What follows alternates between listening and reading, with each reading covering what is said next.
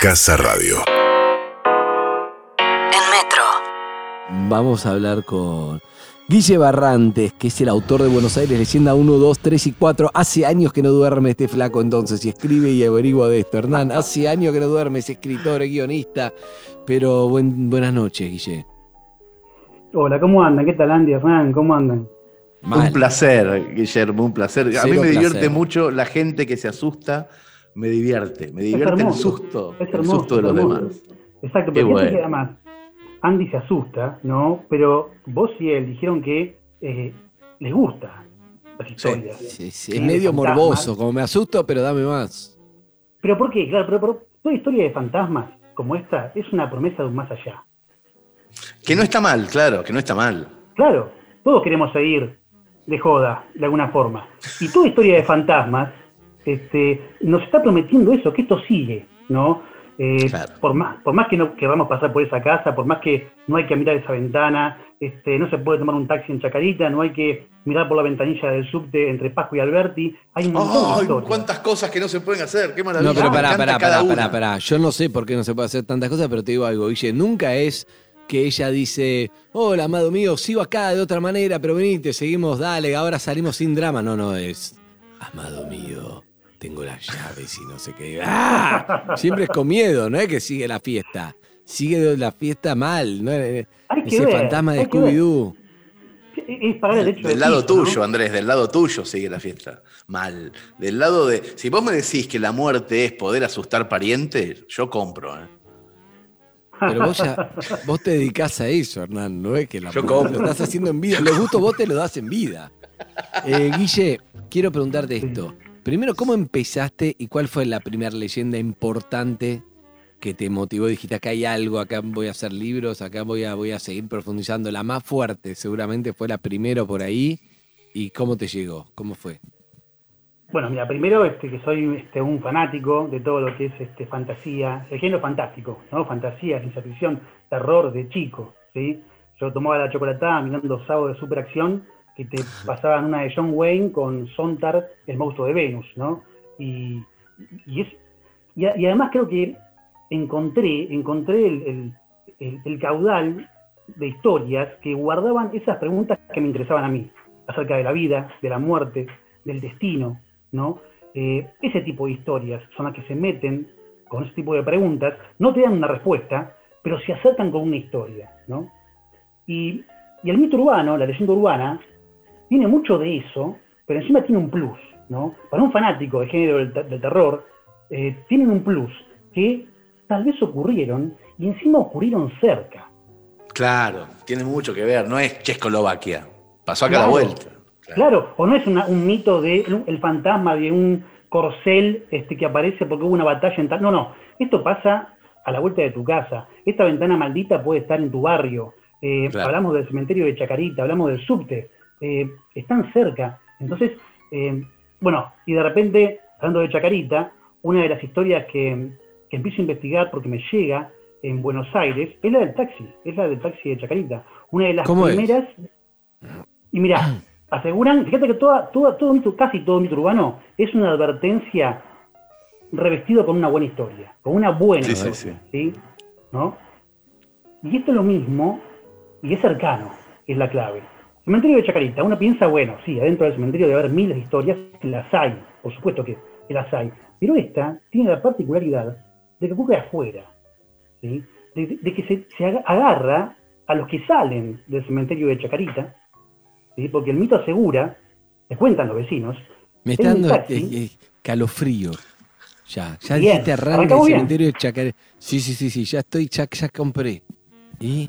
¿Cómo sale, ¿Cómo sale uno del cementerio, de un cementerio? Sale cabizbajo, angustiado, Sí, ¿no? sí. Recordando. Bueno, este taxi se vale de eso. Porque vos atinás a levantar la mano, el primero que para, no te fijás si la chapa dice 666, no. ¿Qué modelo es el taxi? Mm. Te subís, indicás tu destino y arranca, ¿no? Hasta que el mito asegura que si te subiste al taxi de la leyenda, lo primero que te saca de tus pensamientos es un frío, un frío extraño, un frío que, que viene de adentro, no es ni el aire ni una ventanilla abierta, ¿no? Te saca de tus pensamientos y lo primero que ves es que no te están llevando por las calles acostumbradas, Mm, Bien, decís, bueno, quiero averiguar qué camino tomó el tachero, que no me cobre de más, y entonces reparás, ¿no?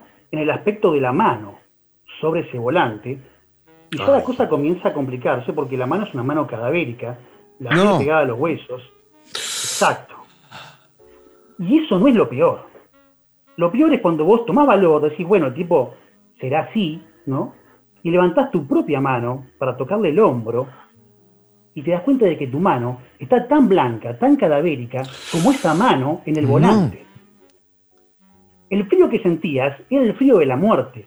Según el mito urbano, el chofer de ese taxi es la parca, es la muerte misma, que de repente se detiene y con voz ronca, por supuesto, como debe ser, dice, señor, señorita, hemos llegado a su destino final. Y adivina dónde te deja Te vuelve a nuevamente. llevar al cementerio. Exactamente. Ah. Para tu lugar entre los muertos. tremendo, maravilloso. Jamás ¿Conocés esta tomaré un taxi, eh, jamás. No, No, no, no, no, no, no, no. ¿Vale con Uber también? Y ahora sí, y ahora sí, el mito siempre gana. O sea, para pasar de un taxi a un Uber hacen falta 3, 4 Con fogones. Cabify. La sí, unidad con de medida, claro, la unidad de medida de los mitos son fogones. 3, 4 fogones y tenemos Uber. Claro, chao, chao, chao. Excelente. No, pero es, treme- es treme- ya eso es tremendo. Yo, ¿Viste esa gente te contaba estas historias a la noche, esas noches de no, no, no, me muero? Es impresionante. Pero lo que te pregunto, Guille, es, ¿alguna chequeaste, pudiste investigar? Sí, no te digo obviamente que está la... Pero viste cuando decís, acá vive, acá vivía una chica, ¿pudiste averiguar si, che, vivía de verdad una chica que tuvo un accidente, ponele, y después se hizo un mito urbano? ¿O, o ninguna tiene un fondo periodístico?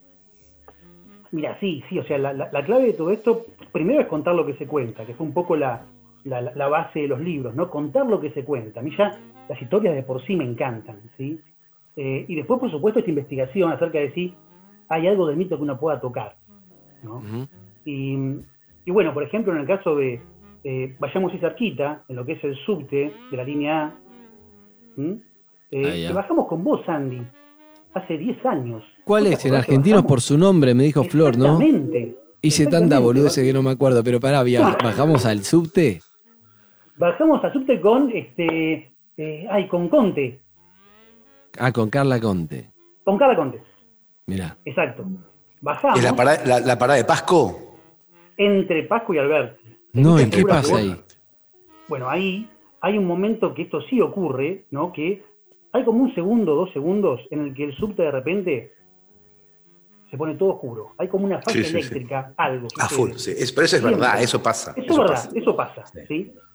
Bueno, el mito se agarra de eso y te asegura de que no te conviene, y acá está la advertencia, ¿no? La de la otra es no tomes un taxi saliendo del cementerio de Chacarita. En esta es no mires por la ventanilla del subte en ese Mm. segundo de oscuridad. Porque, ¿qué ves? Vas a ver, exacto, porque ¿qué ves? Fíjate que tiene miedo Andy, pero quiere saber lo que ves. ¿no? Claro, Y, claro. y- y de eso se basa el mito. Te, odio, Guille, te odio. Pero contame. Esa risa macabra que tenés me da un miedo. y más miedo te va a dar si mirás por la ventanilla, porque ahí te vas a encontrar con una estación que no existe. Entre Pasco y Alberti. Y no solo eso, sino que sentados en ese andén imposible, con las patitas colgando arriba de los rieles, hay dos obreros vestidos con sus mamelucos, ¿sí? que te miran con las cuencas vacías y vos sabés que están muertos. Vos sabés que están muertos. Ay, Dios. Y seguramente hay algo que pasó de verdad Ahí por está. ahí, seguro. Ahí está, Seguro, ¿eh? Investigando, descubre esto de, de que hubo muchos, o sea, primero hablamos de la línea A, que es la más antigua de todas, ¿sí? 1913. Es la que, la que acabó. jubilaron los, los vagones de madera. Que cambiaron los vagones de madera. Que todos queremos mito- saber a dónde están los vagones de madera. ¿Dónde? Otro mito. Y un día va a haber un baldío, con una advertencia, no entres a este baldío, pero no, es terrible. Ah, me da un, de verdad que me da un miedo piel de gallina. Eh, hay muchos mensajes, Guillermo, sos un grosso. Yo Sí. empecé mi amor por la lectura a los 12 años con tus libros, Buenos Aires es leyenda. Eh, otro Randy XXL, ojalá no esté en mi barrio, que no salgo más, dice, no quieren. Eh, la Operementa, la puta madre se me pone piel de pollo. Bueno, son comentarios en Twitch. eh, Chaco me Hay uno, hay uno que me gusta mucho, hay uno que Sí. me gusta mucho y que es un comentario que habla a favor de Guille y a favor de la radio, que dice, creo que prefiero ver películas de terror porque me puedo tapar los ojos. Acá en la radio no me puedo tapar de imaginación. Y es Mm. buenísimo eso. Excelente. No hay manera, no hay manera de tapar Es que el mito se agarra de eso. El- la, la mejor fábrica de efectos especiales y la más barata está acá adentro. Está acá. Absolutamente. La El cuento bruja, más, la- la el cuento más loco. Sí, sí, sí, totalmente. Perdón que te interrumpí, es el delay, pero ¿es el delay? ¿O es.? Es el Una vez fui con Felipe Piña al cementerio de la Recoleta a la noche, con toda esta adrenalina que me produce. Nos sentamos enfrente de la tumba de Eva Perón. Y me contó la historia, lo que ocurría con la, con la lo que ocurrió con el cadáver de Evita. Y parecía un cuento, un mito urbano, porque decís, no puede Sí. pasar esto, que se lo robaron, se lo llevaron, lo Y pasó. embalsamaron, lo llevaron, lo devolvieron, lo montoneros, las cosas ejecutaron a este. Toda una lección de historia argentina que era un delirio y se parecía mucho a estos mitos que estás contando en ese clima de, de cementerio. Sí, sí, Yo claro. de chico pasé mucho, mucho, fui mucho, mucho, ¿eh? Ahora hace mucho que no voy, fui esta última vez con Felipe Piña. Al cementerio de Recoleta me generaba esto que hablábamos, a la tarde, por supuesto, ¿no? No, no a la noche. Y el de Chacarita también, esa cosa que no puedo evitarlo, no sé si a ustedes les pasó, si han ido a cementerios, de Chacarita, vidrio roto en una bó- bóveda grande que hay varios, y vos te acercás a mirar, pero tampoco te puedes acercar mucho, y de repente escuchás un "Eh", algo y salís corriendo, nada. Era pendejo, tenía 34 años. Sí, sí, sí. Además, los dos cementerios son tan diferentes, ¿no? El de Recoleta es un museo al aire Es un libre. museo. No, el otro es un cementerio. Y el otro es un Hay una cementerio. historia, Guille, hay, hay una historia que conocí a través de una canción de Zamballoni. Eh, la canción se llama El Palacio de los Bichos y Claro. cuenta la historia de una casa que hay en una esquina de Villa del Parque, creo que en la calle Campana y Simbrón, me parece, ¿no? Exacto, justo ahí de las vías. Eh, al ladito de las vías, que a principios del siglo XX, la, cuento como, como, como cuenta la leyenda. Yo lo que te quiero preguntar es cuánto hay de verdad en eso. O sea, hay una casa que construyó un inmigrante in- italiano muy, muy rico, multimillonario, creo de apellido Giordano, porque se casaba su hija, Lucía, con un deportista muy famoso de la época, de principio del siglo XX, y fue un, un casamiento fastuoso, inaugurando esa casa donde Lucía y Angelito iban a vivir, y, estaba toda la creme de la creme de Buenos Aires en esa casa, y estaban los campeones de alumni, y había políticos y gente del cine mudo y cosas así. Y cuando esta gente se va de luna de miel, se sube al carruaje, todos desde los balcones saludando a los novios, ese mismo murmullo de los invitados les impide escuchar a los novios el silbato del tren que estaba llegando y mueren arrollados por el tren. Ah, El carruaje mueren todos y se dice, la leyenda es, que si pasás a las 3 de la mañana por Campana y Cimbrón, escuchás el sonido de un tren que ya no pasa más y una Y fiesta que se termina. Claro. Es maravilloso como, como leyenda, pero ¿es verdad? ¿Existió un multimillonario Giordano? Porque hay Para otra sí. gente que dice Para mí que ahí había un prostíbulo, que nada que ver, hay vecinos que dicen que pasó otra cosa. Vos debes saber eso. Sí, mira, en, el mundo de los mitos y leyendas, sobre todo urbanas, ¿no? Como lo que estamos relatando, está siempre en este pasillo que está entre lo que es y lo que no es. ¿sí? Eh, y te, te encontrás con cosas que podés verificar y con muchas cosas que no, y más en Buenos Aires y con lo inventivo que somos los porteños, ¿no? Para, para agregarle IVA, ingresos brutos y todo lo que vos quieras a, a una historia y llegar a un cumpleaños y dejar este, a toda la, el auditorio con la boca abierta, ¿no? Así que se hace muy difícil en Buenos Aires eh, tratar de, de- de separar, ¿no? Este, lo, lo- lo que se puede comprobar y lo que no. En la historia que vos contás, que es un clásico, es un clásico, es el Palacio de los Bichos, ¿sí? Este, lo que se puede tocar de la leyenda es el palacio, que en realidad es una casona muy grande, vas, lo tocas, existe. Eh, en aquel tiempo eh, tenía así como unas gárgolas en todo lo que era el frente. ¿sí? Por eso los bichos, ¿no? Por eso los bichos ya no están. ¿no? Pero por eso los bichos. Y, y sí que está, vos, vos contaste una versión, y en realidad hay muchas versiones. Hay versiones que hablan de que el novio era violinista, por ejemplo. Sí. Eh, eh, este, supuestamente esta fiesta sí ocurrió, era una, una fiesta de casamiento, ¿no? Y creo que lo que más atrae de la historia es esto de pasar del cielo al infierno, ¿no? Claro. el cielo, Sí, sí, sí. claro, es eso. El, el- el- Pero- el cielo de, de- de pasarla tan bien en la fiesta y el infierno de la muerte a unos minutos, ¿no? Tan cerca de la vida. Yo creo que es, sí, Andy, No, dale, dale, termina. que yo creo que eso, eso es lo que la hace tan contable, ¿no? que nos asombra tanto. Y, y- y cuánto hay de veracidad, creo que es el Palacio. Realmente fue un regalo de un, este, eh, un hombre muy poderoso de Italia a su Giordano. hija, exacto, Giordano, y fue un regalo de casamiento. ¿sí? Y hasta ahí llegamos con el registro. Claro, hasta ahí claro, llegamos hasta ahí con lo sabe. palpable. ¿sí? Pero no importa, el mito no le importa, el mito siempre gana. Este, cuando vayamos al próximo fogón, vamos a contarla como la contaste vos recién. Claro.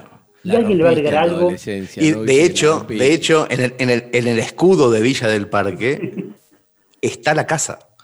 O sea, es tan importante para el barrio claro. ese mito que está en el escudo de Villa del Parque. Claro, hay un dato, uno que sí es, es, es- es verídico porque me lo corroboró una persona que vivió mucho tiempo ahí, es que no se alquilaba esa casa, ¿sí? Durante mucho tiempo. O, o las pocas personas que la alquilaban eh, huían, no se quedaban Claro, por mucho, claro. mucha cantidad de tiempo. Eh, ¿Era por la historia o porque veían algo? Eso no se sabe. Claro. ¿no? Yo tengo, Los fantasmas están. Los tengo fantasmas están, fascinación porque hay, hay dos tipos de mitos distintos. Estamos hablando de Guillermo Barrantes, autor de Buenos Aires Leyenda 1, 2, 3, 4 y sigue. Eh, pero hay varias cosas. Una es la leyenda de el que compró la, la boa que lo midió y que volvió de la rata que vino de Brasil. Son dos, viste, está el de la. Compró la ratita esa y terminó siendo una rata asesina en vez de un perrito y se lo comió. Sí, Eh, sí. Esa que vino de Brasil, no sé qué, y después la boa Sí, que lo estaba midiendo todos los días, se extendía y lo medía hasta que se lo comió. Tenemos uno así en la reserva ecológica, llamado Bueno, el mitos- reservito. Ah, para ahora me contás, quiero, quiero escuchar uno más, pero digo, esos son mitos de mito urbano en general, pero los de lugares son fascinantes. A mí me fascina, me vuelve loco siempre, lugares donde han ocurrido hechos periodísticos, policiales, de terror, algo importante, reales. Eso ya te vuelve loco de por sí. Por ejemplo, si vas a La Plata y vos vas a la casa donde estaba Barreda, son esas tragedias, pero que vos sentís que algo pasó claro. acá importante, hay una energía ahí que, que es tremenda. Y yo creo que todos estos lugares que decís, deben haber tenido en algún momento y después se transforma más en mito urbano, ¿entendés? Eh, en el Sí, caso de sí. obviamente, lamentablemente es todo real, ¿no? Pero digo, eh, muchos de- debe haber sido algo así y, y ya ir a esos lugares que tienen energía porque acá pasó algo importante. No sé si a ustedes les ocurrió, no sé, yo hablo de lugares reales. No sé, Sí, cuando... sí, hay, hay.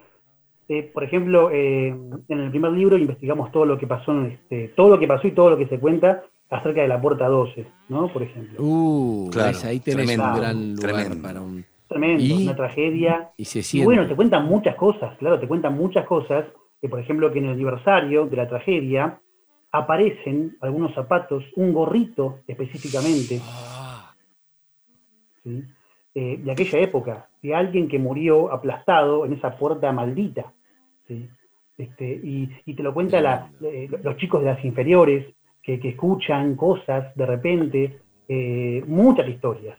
Pero es por eso, es porque Tremendo. ocurrió algo, ¿sí? y hoy creo que lo contaban antes de, de arrancar con, con esto, y que es muy interesante, que no hay una respuesta a, a esto, ¿no? Eh, a veces pensamos que la respuesta es, listo, son los fantasmas. Pasó esto en la puerta Claro. 12, este, energía terrible, este, de, de- de- de drama, dramática, y son los fantasmas. Pero lo que estamos haciendo es respondiendo con un misterio todavía más profundo. ¿Qué es un fantasma? Claro. ¿Qué es un fantasma? ¿Es, un eco de alguien que vivió y solamente un eco?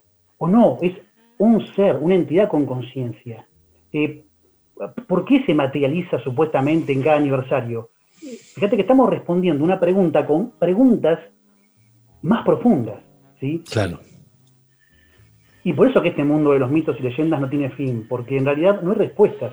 Uno se acerca, eh, en vez de estar iluminando con una linterna fantástica, estás caminando por un pasillo oscuro con una vela que está a punto de apagarse siempre. Ah, tremendo. Me encanta la imagen. Esa imagen final me parece alucinante. Alucinante. Yo un día me quise hacer el loco, perdón, me quise hacer el loco una vez con mi descreimiento de todo y le pregunté a una persona que creía muchísimo. Quise hacerle una triquiñuela de la razón, del razonamiento, y le dije, por ejemplo, ¿por qué, ¿por qué un fantasma en una casa embrujada puede atravesar la pared y en cambio no se cae de un primer piso al suelo? Y me explicó, porque hay una explicación para todo, que un fantasma, por ejemplo, en su casa, es un fantasma de hace 100 años, la casa fue remodelada varias veces y no pasa por cualquier lado de la pared, pasa por donde en su época había una puerta. Es maravilloso eso. Es muy bueno. desde la poesía y desde la explicación. Los fantasmas no atraviesan paredes, pasan por puertas que ya no están. Es lindísimo. Sí, sí, sí, hermoso. Hay un montón de, leyes. Cerremos, cerremos, Guille, con tu preferida. ¿Cuál es? ¿Alguna de la ciudad o de por acá? Uh, hay varias, mira. Eh, hay una que me encanta, que, me llevó a escribir un guion de una película que se estrenó en el 2016, hace poquito, eh, y que tiene que ver con, primero con un mito internacional, que es el de Motman. Motman. El hombre polilla. Motman. El hombre polilla. Supuestamente es una.